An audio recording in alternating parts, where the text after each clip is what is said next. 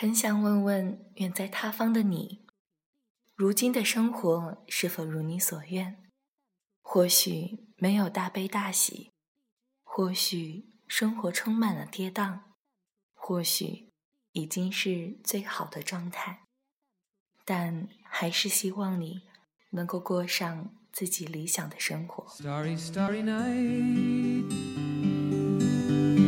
Paint your palette blue and gray.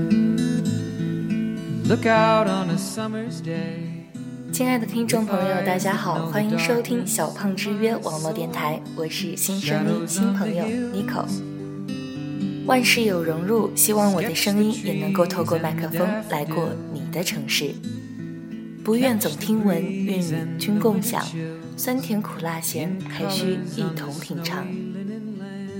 今天将和大家分享的文章是来自大书生公众号《生活的艺术》，愿你生活欢喜如意。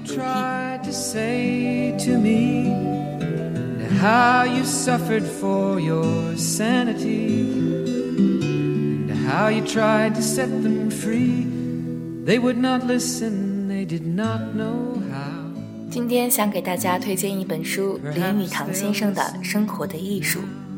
书的内容围绕着生活展开了一系列的阐述，在先生的笔下，生活的方方面面都充满了艺术。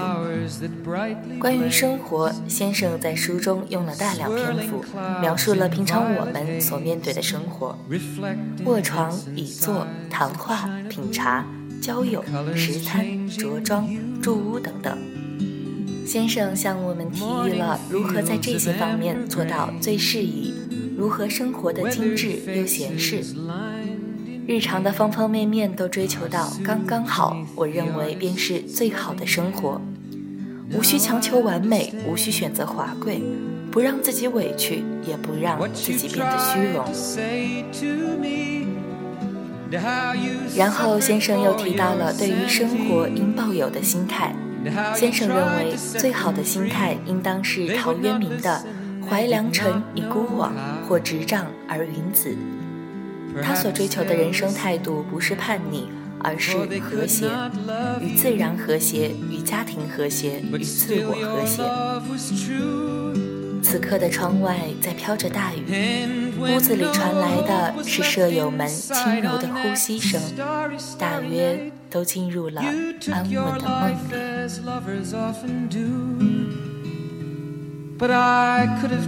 里。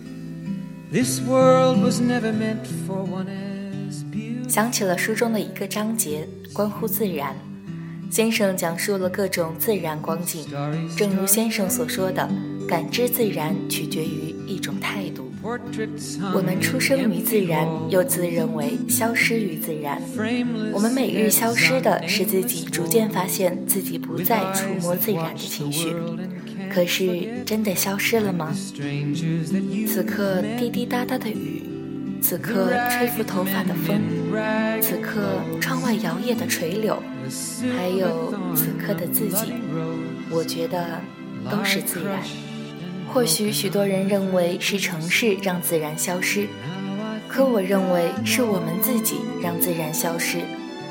我们在城市中忽略了自然，凉风吹拂的时候我们没有发觉，心愿升起的时候我们没有发觉，花儿在路边绽放的时候我们没有发觉，然后又理直气壮地说自然不存在于城市。有时候缓缓前进一步两步，或许我们会发现曾经忽略过的自然，而你所重新发现的。也成了你生活的一部分。先生还谈到了生死，人生百年，梦寐举办，愁病举办，襁褓垂老之日又举办，所仅存者十一二年也。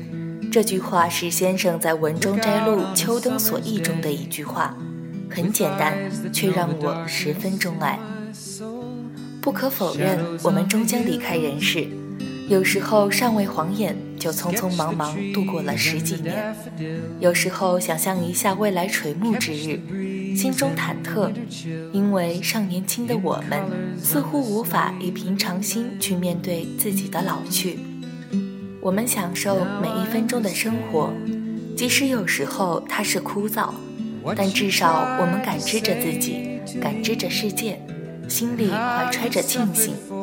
可生命终究会被时间河流淹没，我们出生、成长、死亡，然后又把空位让给别人，于是当下就成了我们的慰藉。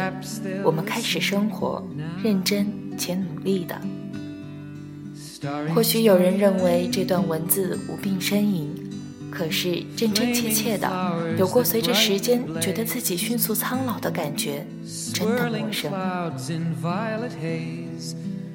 前段时间常常独自一人坐在阳台上，看着外面浓黑的夜，心里空无一物。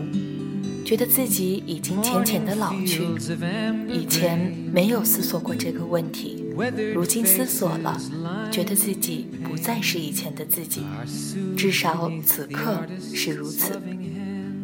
慢慢的观看这本书有尾声了，却依旧耐人寻味，更加珍爱自己的生活，摆正了心态，抱怨少了，热情增加了，生活的艺术。